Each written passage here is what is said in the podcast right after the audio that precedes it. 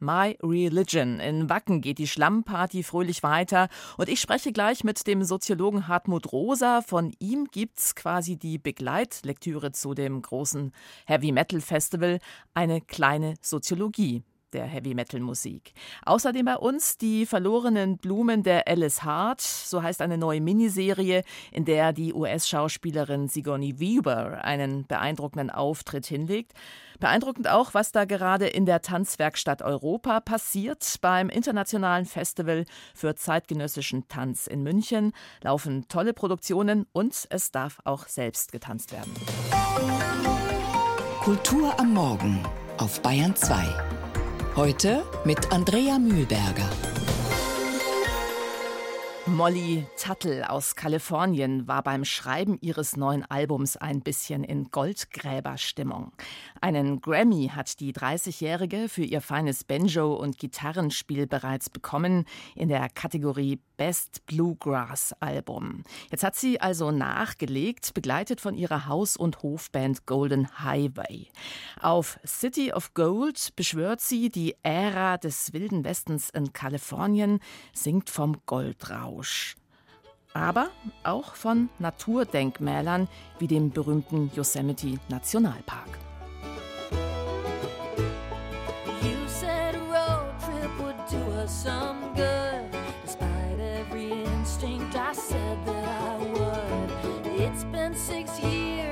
Put on that ring. Maybe the road will fix everything. When all that remains is the gas in the tank, the tread on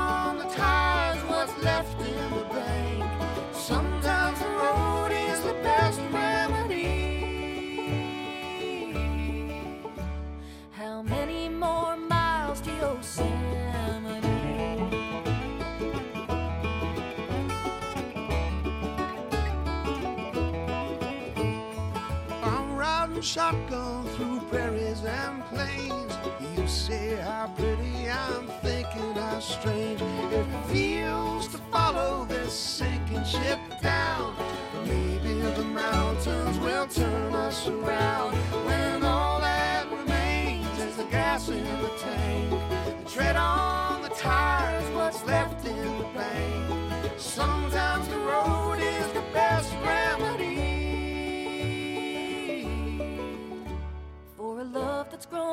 Try some new scenery. So how many more miles to Yosemite?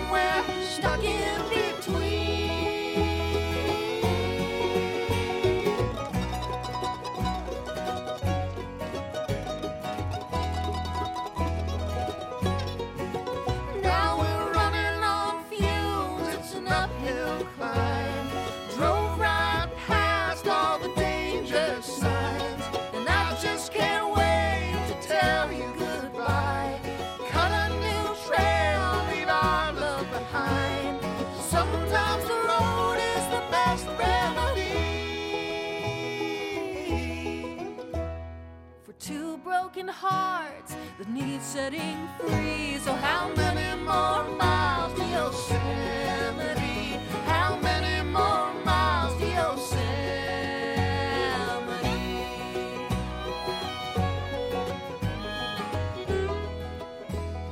Kurzer Stopp im Nationalpark Yosemite. Molly Tuttle und ihre Reise zur City of Gold, so heißt ihr kürzlich erschienenes Album. Der folgende Song ist übrigens nicht drauf.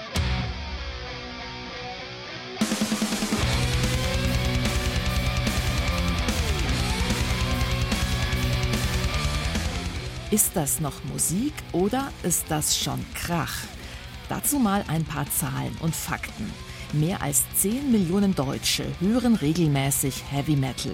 Und die ganz harten unter ihnen, das zeigen ja auch die aktuellen Bilder aus Wacken, die sind bereit dafür auch einiges in Kauf zu nehmen.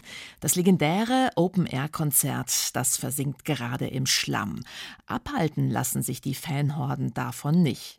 Warum verfallen manche von ihnen lebenslänglich einer Musik, die andere als Lärm und Geschrei beschimpfen? Ja, was sind das überhaupt für Typen, in denen ein Metal-Herz schlägt? Der Soziologe Hartmut Rosa gibt darauf Antworten in seinem Buch When Monsters Roar and Angels Sing, eine kleine Soziologie des Heavy Metal. Und er ist bei uns in der Sendung. Herzlich willkommen. Hallo, ich grüße Sie. Ja, ich hätte jetzt gern gezeigt, Herr Rosa, wie ich Sie mit der Pommesgabelhand begrüße. Geht im Radio schlecht, aber was bedeutet denn dieser Gruß eigentlich? Woher kommt denn der? Also manche interpretieren das als Teufelsgruß, also die gehörnte Hand.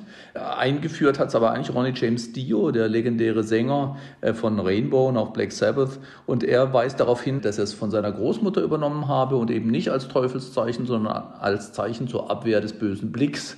Ähm, es ist einfach ein, ein, Gruß, ein Zeichen, mit dem Metal-Fans sich ähm, wechselseitig begrüßen und auch identifizieren. Ja, was sagen denn solche Rituale Headbangen, Luftgitarre spielen gehört ja irgendwie auch dazu über diese Szene aus.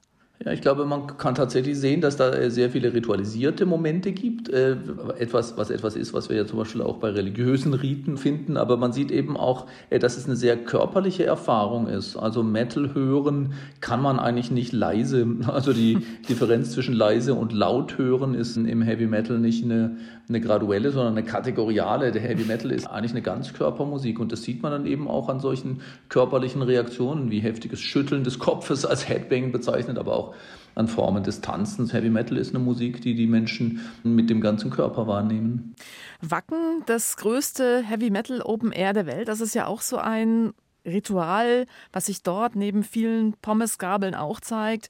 Metal-Züge der Deutschen Bahn für die Anreise, Zäune vor den Zelten, Yogakurse. Sind denn die Fans, die jetzt mit Bands wie Motorhead oder Slayer älter geworden sind, vielleicht auch ein bisschen spießig geworden? Also kann man das eigentlich noch Subkultur nennen? Also das ist ja tatsächlich eine Beobachtung, die immer wieder gemacht wird, auch ein Vorwurf zu sagen, Metaller sind eigentlich ganz schön spießig. Man stellt aber auch fest, dass erstens immer wieder junge Generationen auch nachwachsen und dass Metalhörer eigentlich über das ganze Spektrum der Gesellschaft hinweggehen, auch über das politische Spektrum. Viele Menschen auch in arrivierten Positionen, die mit Heavy Metal groß geworden sind, für die das damals definitiv auch eine akustische Rebellion war, die äh, sind heute auch in Leitungsfunktionen und vertreten ganz unterschiedliche äh, politische Einstellungen. Aber aber was tatsächlich Metalhörer sehr eint, ist, dass ihnen diese Musik wirklich wichtig ist, dass die ihnen viel bedeutet. Deshalb nehmen sie diese Strapazen in Kauf. Deshalb finden sie immer wieder fast erschütternde Aussagen, wo Menschen sagen, diese Musik hat mein Leben gerettet. In einer Studie waren es 30 oder sogar 40 Prozent, die solche Aussagen treffen. Oder die Wacken zum Beispiel dieses äh, Festival als einen Ort, an dem sie heil sein können, beschreiben. Das Feld zwischen den Bühnen in Wacken heißt Holy Ground, der heilige äh, Grund, obwohl es eigentlich nur eine Wiese ist. Also ich kann mich auch noch gut an Konflikte mit unseren Eltern in den 80ern erinnern, die dann bei zu lauter Punkmusik an die Zimmertür hämmerten, nach dem Motto, mach den Lärm aus. Bei Heavy Metal war es aber ein bisschen anders. Da schwang dann vor allem, Sie haben es ja erwähnt, diese religiöse Komponente im Black Metal-Bereich auch so ein bisschen die Angst mit vor Satanismus, vor Gotteslästerung, vor Gewaltverherrlichung. Also Black Metal, da hatten dann manche Erziehungsberechtigte auch so ein bisschen Panik. Ist das für Sie begründet? Wie ist es heute? Also es stimmt schon, Heavy Metal wagt immer auch den Blick in die Abgründe. Also Darkness, Death, Devil sozusagen sind äh, immer wiederkehrende Motive, was ich eigentlich auch so erklären würde, dass es der Versuch ist, der dunklen Seite des Lebens nicht auszuweichen. Das hat natürlich Eltern insbesondere früher auch Angst gemacht, heute eher nicht mehr so, weil es einfach sehr weit verbreitet ist. Trotzdem reagieren viele mit Abwehr gegen diese laute und schon auch aggressive Musik. Ich interpretiere Heavy Metal als sowas wie eine heftige Umarmung, eine starke Berührung. Und wie bei der körperlichen Umarmung auch ist es so, wenn man das mag, dann ist es eine sehr willkommene Geste, etwas, was wir brauchen im Leben. Und wenn man diese Berührung aber nicht mag, dann nimmt man sie als eine Art von gewaltförmiger äh, Begegnung wahr und wehrt sie deshalb ab. Deshalb gibt es in der Regel entweder Metal-Liebhaber oder eben äh, Metal-Hasser. Metal neigt ja auch so ein bisschen zur Monumentalität, zu Wikinger-Pathos. Worum geht es denn da im Kern? Da gibt es pathetische Züge, auch zum Teil völlig äh, überzogene Ansprüche. Nach meiner Deutung geht es in Heavy Metal fast stetig um den Kampf gut gegen böse, in dem nicht selten dann ähm, auch das Böse gewinnt. Ja, man hat ja auch diese ganze Symbolik des Weltgerichts, diese schwarzen Messen. Mhm. It's Heaven and Hell, schreiben Sie ja selbst auch in Ihrer Einleitung. Da gibt es ja doch auch einige Anknüpfungspunkte an die christliche Kultur. Wo würden Sie sagen, liegen die Wurzeln von Heavy Metal?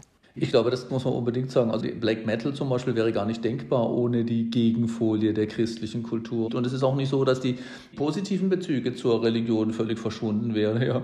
Also Gott und Engel sind eigentlich ebenso allgegenwärtig, auch der Himmel und die Erlösung im Metal wie die andere Seite. Deshalb ist es dieser beständige Kampf. Das mythologische und symbolische Reservoir, von dem Metal-Bands zehren, kommt ganz eindeutig aus der christlichen Tradition. Ist es präsent in Wacken zum Beispiel? Das ist überall präsent. Da gibt es einen Schädel sozusagen, der dann brennt. Also die Flamme über der Bühne ist in gewisser Weise schon ein religiöses Symbol. Und ähm, dass dann Menschen davon berichten, dass das der Ort ist, an dem sie sich einmal ganz oder heil fühlen können. Aber wenn sie sich die Bandnamen anschauen, Songtexte anschauen oder auch T-Shirts, auf denen sehr, sehr häufig zum Beispiel steht, Metal is my religion. Ja, das heißt, die Fans selber nehmen das irgendwie als eine Religion wahr, aber eben eine Religion, die keine Theologie hat und keine Vorschriften, noch nicht mal eine vorgegebene Moral, sondern nur so eine Idee ist, dass es da um Wichtiges und Letztes geht. Das ist, glaube ich, allgegenwärtig. Und der entscheidende Punkt ist eben, man sieht nicht ganz klar und sie halten es auch explizit offen, an was da geglaubt wird. Aber dieses Transzendenzmoment, ja, dieser Versuch, sich mit dem ganzen Körper und allen Sinnen in Verbindung zu setzen mit einer With the force that made me be, singt die Band Ghost. Das ist ganz interessant. He is, he's the force that made me be. Er ist die Kraft, die uns ins Leben rief. Und es ist eben unklar, wer he ist, wer dieser Gott ist oder dieser Teufel. Und ich glaube, diese Ambivalenz ist ähm, konstitutiv und die ist allgegenwärtig in Wacken und in der gesamten Metal-Szene. Zum Stichwort Transzendenz, da fällt mir gerade noch was anderes ein. Herr Rosa, Sie werden ja auch als Soziologe unter anderem geschätzt für Ihre Überlegungen zur Zeitnot in der modernen Gesellschaft, die Entfremdungserfahrungen, die dadurch entstehen. Welche Rolle spielt da Heavy Metal oder auch so ein Festival wie Wacken? Ist das so eine Zeitkapsel, in der man dann auch so einen ekstatischen Moment erlebt? Ich glaube unbedingt, was Menschen erleben im Metal, ist eine ganz tiefe Form des Berührtseins und dann durch den Klang und auch durch die eigene körperliche Reaktion eine Art von Antwort darauf. Also es ist eine Art von Resonanzversprechen, das der Erfahrung von Entfremdung entgegengestellt wird. Und ich glaube, in der Heavy Metal Musik äh, finden Sie die beiden Momente eben so ganz eng und vielleicht unauflösbar miteinander verwoben durch die verzerrten Gitarren und auch, auch durch das, was Härte ist.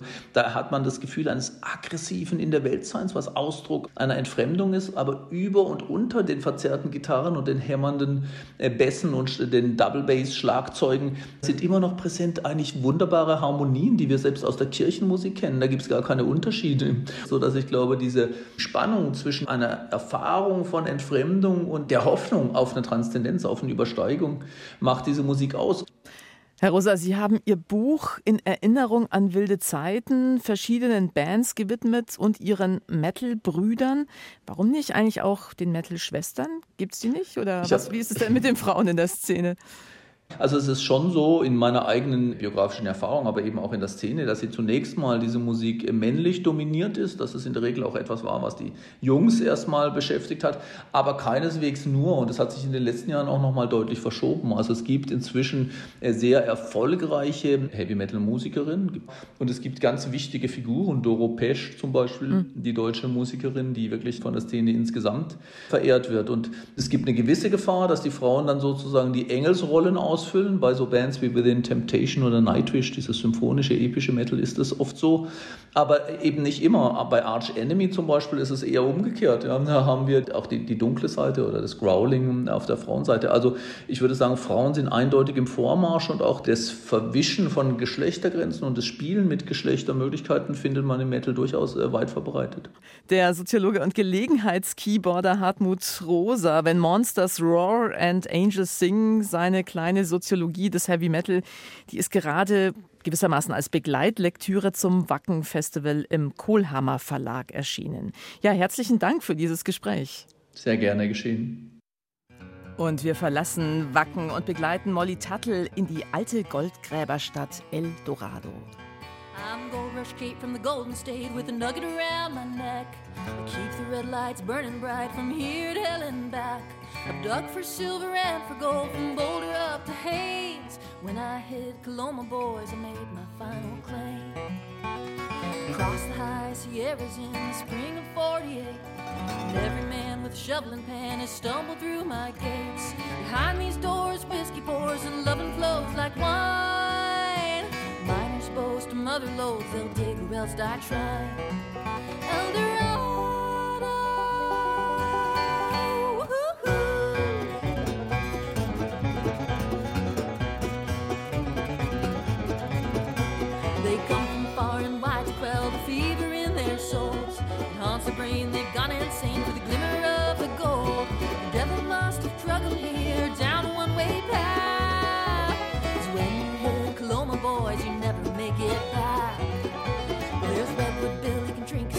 so can John the Rover. Bad luck Dave is in his grave, his gold dust days are over. They fill their pans with blood and sand, call the God upstairs. But in the golden country, boys, Lord don't hear your prayers.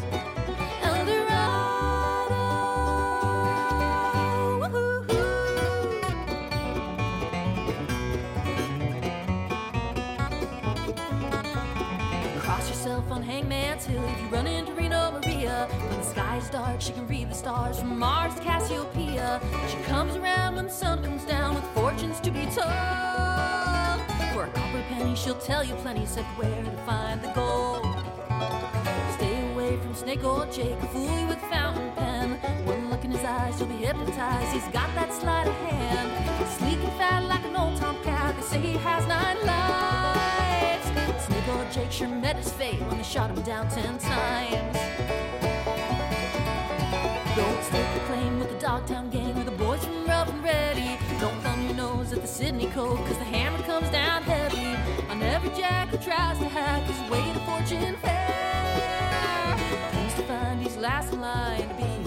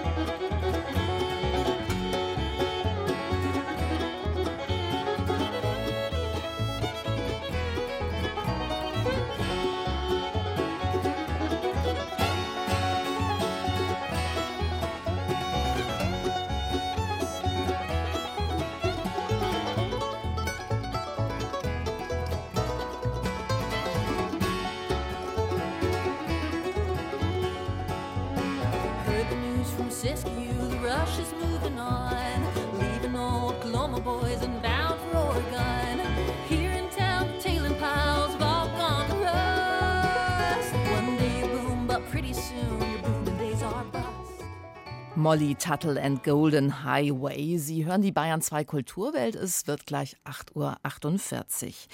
Die 73-jährige Sigourney Weaver war zuletzt in James Camerons Blockbuster Avatar The Way of Water zu sehen. Dank neuester Filmtechnik schlüpfte sie in die Rolle der Teenagerin Kiri. Ja, und schon da hätte man treffend sagen können, so haben wir die dreimal für einen Oscar nominierte US-Schauspielerin noch nie gesehen. Zum gleichen Urteil kommt unsere Serienkritikerin Vanessa Schneider, nachdem sie Sigourney Weaver in der neuen Miniserie Die verlorenen Blumen der Alice Hart gesehen hat, nach dem gleichnamigen Roman von Holly Ringland. In dem Familiendrama überzeugt Sigourney Weaver vor der monumentalen Kulisse australischer Naturlandschaften durch eine schauspielerische Höchstleistung. Ein Sturm braut sich langsam am weiten, orange glühenden Himmel Australiens zusammen. Er bricht plötzlich über die endlosen grünen Felder ein und über die Menschen, die sie bewohnen. Im Zentrum dieser Serie ein Mädchen, dessen Vater sie und ihre hochschwangere Mutter misshandelt.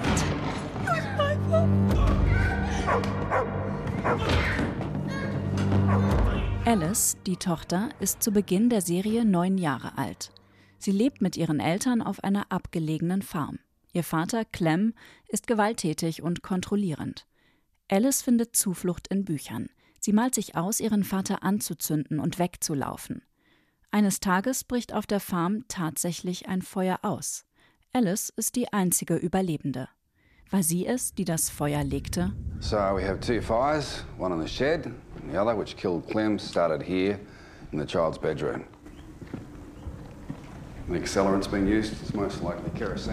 Alice kommt in die Obhut ihrer Großmutter June, die eine Farm mit bedrohten Wildblumen betreibt. Hier arbeiten viele Frauen, die von ihren gewalttätigen Partnern geflohen sind. Flowers werden sie hier genannt, so erklärt sich der Serientitel The Lost Flowers of Alice Hart. Die Frauen kommunizieren anhand von Blumen das, wofür Worte nicht reichen. Jede Blume trägt eine Bedeutung. Die Flechtblume steht für immer bei dir, die schwarze Feuerorchidee für den Wunsch, etwas zu besitzen.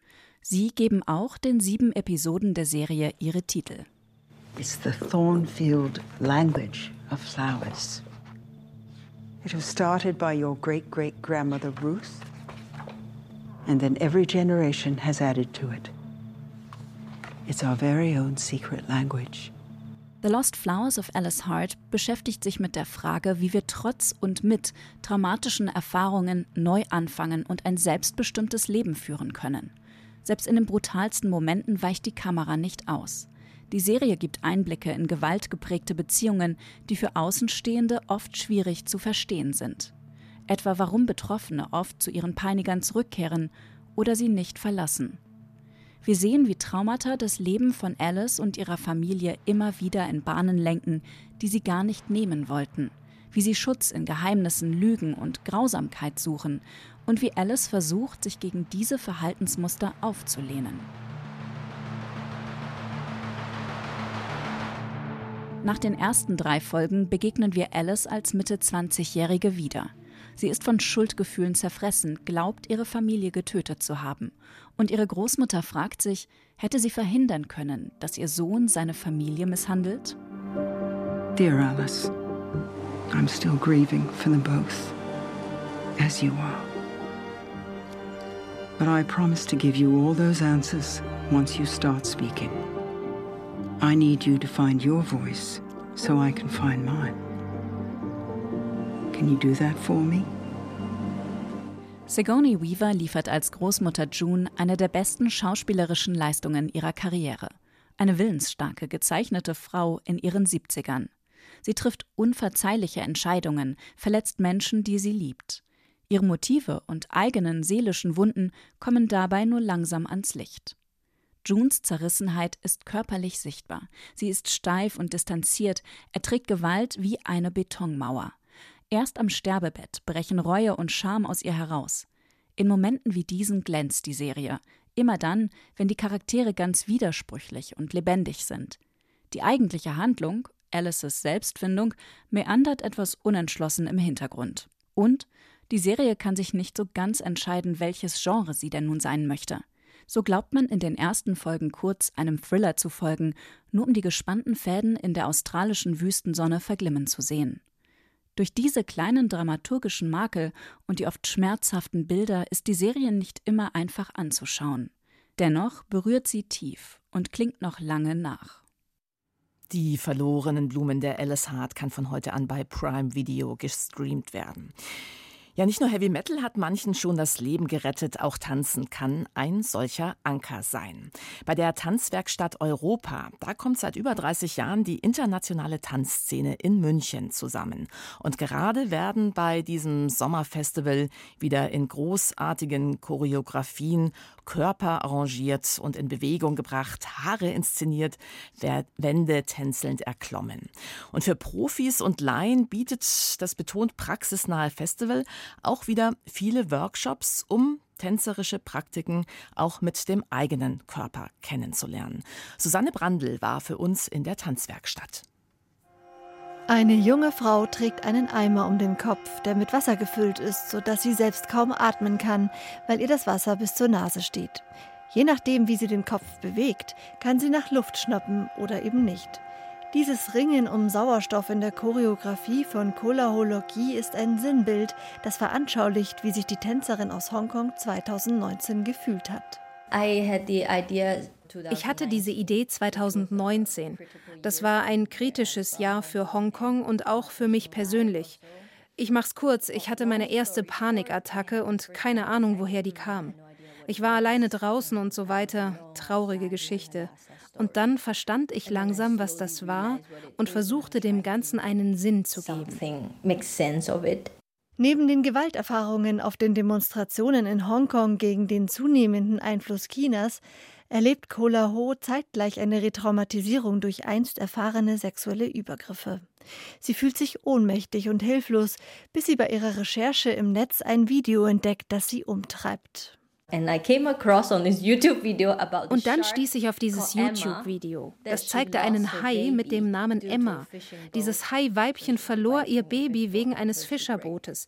Also hat sie in dieses Boot gebissen, bis ihr Kiefer brach und dann konnte sie nicht mehr atmen und fiel auf den Meeresgrund. Und ich sah diesen Hai und ich fühlte irgendwie, dieser Hai kämpft denselben Kampf wie ich. Das hat mich gefesselt. Kolaho benennt ihre Choreografie Emmas Jaw, zu Deutsch Emmas Kiefer. Ihr Tanz zeigt, wie sich Traumata in den Körper einschreiben und wie sich dieser von ihnen löst. Oft sinkt er auf dem Boden zusammen, aber rebelliert auch immer wieder gegen die Schwerkraft, wälzt sich, türmt sich auf, verdreht sich, versucht das Erfahrene zu bewältigen. Denn darum geht es der Künstlerin, im Tanz Schutz und Verarbeitung zu erleben, sich an ihm festzuhalten. Der Tanz war wie ein Anker für mich, als mein Leben außer Kontrolle geriet. Du siehst diese gewaltigen politischen und auch emotionalen Mächte und du kannst nichts gegen sie ausrichten. Aber tanzen, das kann ich. Und ich möchte versuchen, das, was mich beschäftigt, dem Publikum nahezubringen, es dabei trösten und ihm das Gefühl von Sicherheit vermitteln. Die Zuschauer sehen zwar etwas, das unangenehm ist, aber sie sind sicher. Sicherheit und Trost, das kann man im Tanz finden, aber nicht nur. Der Kampfsport bietet sich auch an, wenn es darum geht, psychische Belastungen abzubauen. Die Tanzwerkstatt Europa bietet deswegen während des zehntägigen Festivals jeden Morgen einen Boxworkshop an. Schon seit längerem integriert der zeitgenössische Tanz den Kampfsport so der Festivalleiter Walter Heun. In den 80er Jahren gab es sehr viel Tanz, zum Beispiel die Arbeit von Wim van de Kebus, der sich eigentlich mit Aikido für die Bühne vorbereitet hat und der ganz viel Bewegung aus dem Aikido entwickelt hat. Also zwischen Tanz und Kampfsport gibt es wahnsinnig viel Parallelen. Wenn Sie sich nur Kill Bill anschauen von Tarantino, die Kampfsequenzen sind Tanzsequenzen.